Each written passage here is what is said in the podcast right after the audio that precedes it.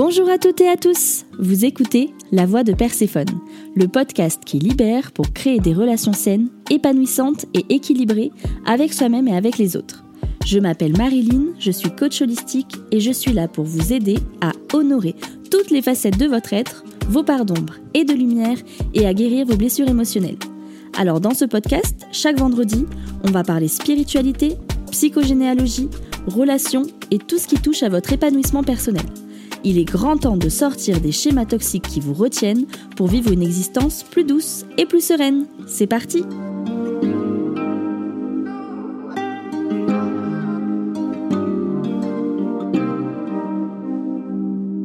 Bienvenue dans ce nouvel épisode où on va aborder la psychogénéalogie. Je suis vraiment trop contente d'aborder ce sujet avec vous parce que c'est vraiment un sujet qui me passionne et qui m'a beaucoup aidé dans mon chemin de guérison personnelle. Donc j'espère vraiment pouvoir vous retranscrire tout ce que j'ai appris ici et que ça pourra vraiment vous apporter des clés de compréhension sur votre propre histoire personnelle. Alors avant de commencer, je vais vous expliquer brièvement d'où vient la psychogénéalogie et en quoi ça consiste. Alors à l'origine, c'est un concept qui a émergé du domaine de la psychologie et de la psychothérapie. En fait, la psychogénéalogie trouve ses racines dans plusieurs courants de pensée, comme par exemple la psychanalyse, qui va dater euh, fin 19e siècle, début 20e, où Freud a évoqué l'idée que les expériences et les traumatismes vécus par nos ancêtres pouvaient influencer notre psyché. C'est cela même qui a posé les bases de la compréhension de l'inconscient familial. On va avoir aussi ce qu'on appelle la thérapie familiale. Donc là, on est plutôt dans les années 1950-1960, où des théoriciens comme Murray Bowen ont introduit l'idée de l'influence des schémas familiaux sur le comportement individuel. Ils ont mis en avant l'importance de comprendre les dynamiques familiales pour résoudre les problèmes personnels. Et c'est finalement dans les années 1970 que le terme psychogénéalogie a été popularisé par Anne Ancelin Schutzenberger, Berger, une psychologue française dans son livre Aïe mes aïeux que je vous conseille vraiment de lire. Elle a en fait développé une méthode spécifique pour explorer les liens entre l'histoire familiale et les problèmes psychologiques personnels. Donc en gros, la psychogénéalogie, c'est un mélange d'idées provenant de différentes sources que je vous ai donc énumérées et qui a évolué pour devenir une discipline à part entière et qui s'intéresse à la façon dont l'histoire de notre famille peut affecter notre bien-être mental et émotionnel. Vraiment, pour moi, c'est un domaine fascinant qui continue de se développer et d'influencer la pratique de la psychothérapie et de la psychologie. Parce que vous vous rendez compte, quand on regarde bien, cela fait seulement une centaine d'années qu'on s'est rendu compte euh, de ce concept-là. Et il paraît qu'on porte l'histoire de trois ou quatre générations dans notre vie quotidienne et dans notre psyché.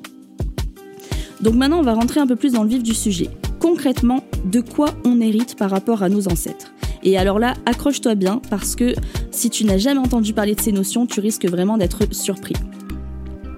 Alors tout d'abord, on va parler de transmission de schémas familiaux.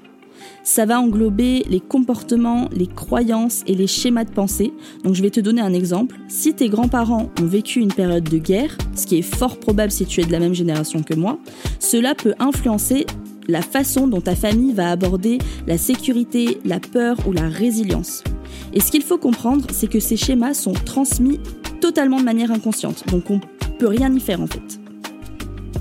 Ensuite, et c'est là que ça devient vraiment intéressant, tu as ce qu'on appelle le transfert d'émotions non résolues. C'est-à-dire vraiment les émotions fortes comme le deuil, la colère, la tristesse. Et si tu te remets dans le contexte de nos grands-parents, c'était vraiment une génération où on n'exprimait pas pleinement nos émotions. Et on peut très bien le voir sur nos propres parents, la manière dont ils ont été éduqués et probablement comme toi aussi, ils t'ont éduqué. Et donc ces émotions non résolues peuvent se transmettre aux générations suivantes et influencer leurs propres émotions et leurs propres réactions.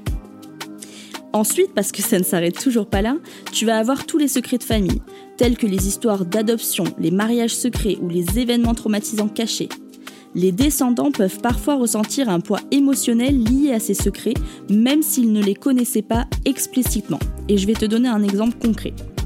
Je vais simplement te raconter l'histoire d'une cliente à moi qui avait participé à plusieurs de mes cercles de femmes. Une fois, je parlais euh, du culte de la, de la déesse mère et d'une possibilité d'une société matriarcale qui a pu avoir lieu bien avant la société patriarcale que nous connaissons aujourd'hui. Et j'avais abordé également le plus gros féminicide dont personne ne parle dans les livres d'histoire, ou du moins très peu, la fameuse chasse aux sorcières. D'ailleurs, en ce moment, il y a le replay d'une série qui s'appelle Les Filles du Feu sur France 2 qui parle de la chasse aux sorcières qui a eu lieu au Pays Basque. Donc euh, ça pourra déjà te donner une idée de l'ampleur de l'injustice et du drame qu'ont subi les femmes entre le 16e et 17e siècle. Donc cette femme dont je te parlais, euh, à chaque fois que j'abordais les injustices faites aux femmes, elle avait vraiment un élan de colère et une envie constante de pleurer, euh, mais qu'elle pouvait pas contrôler, qui surgissait comme ça et en fait c'est comme si qu'elle ressentait que ça lui, ça lui appartenait pas vraiment, tu vois. Et donc je lui avais demandé d'investiguer et de faire son arbre généalogique et de voir si potentiellement il y avait un secret de famille ou quelque chose qui était vraiment en lien avec l'injustice. Eh ben figure-toi qu'elle a découvert que son arrière-grand-mère avait été assassinée et que c'était certainement l'émotion de cette femme-là et donc de son ancêtre qu'elle portait sans même le savoir.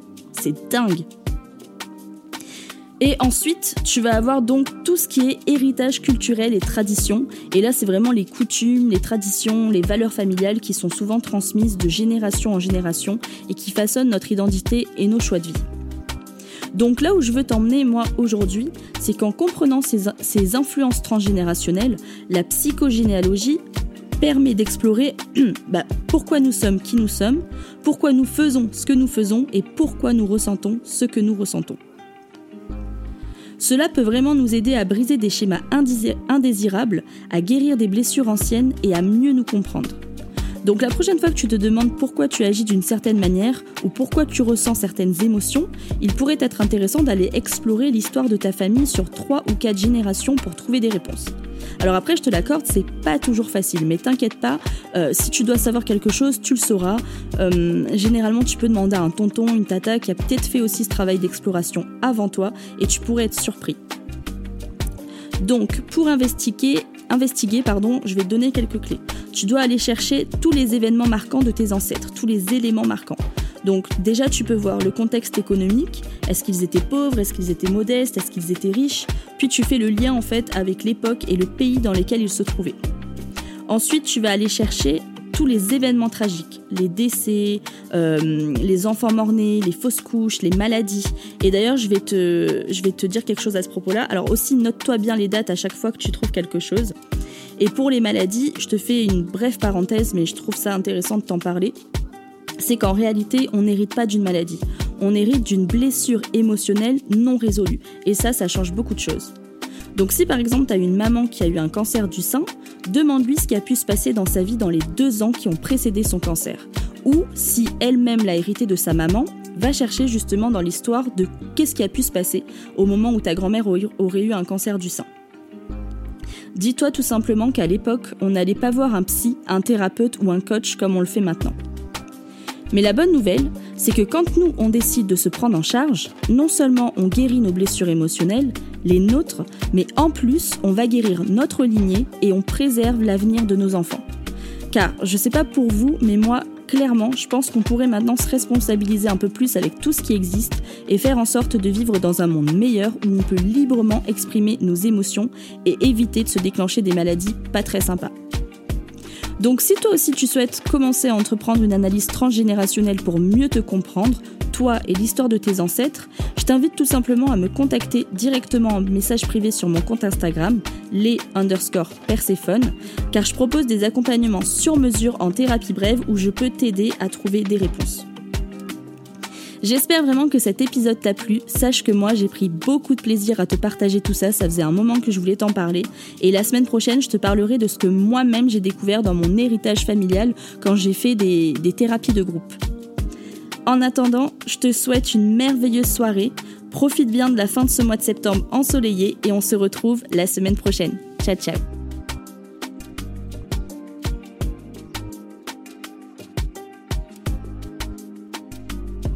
Merci d'avoir écouté la voix de Perséphone. Si vous voulez en savoir plus sur mes accompagnements, n'hésitez pas à aller jeter un œil sur mon Instagram, les underscore. Si vous avez aimé cet épisode, vous m'aidez en le disant. Alors n'hésitez pas à réagir, raconter votre expérience ou poser vos questions en commentaire. La voix de Perséphone revient vendredi prochain. À bientôt!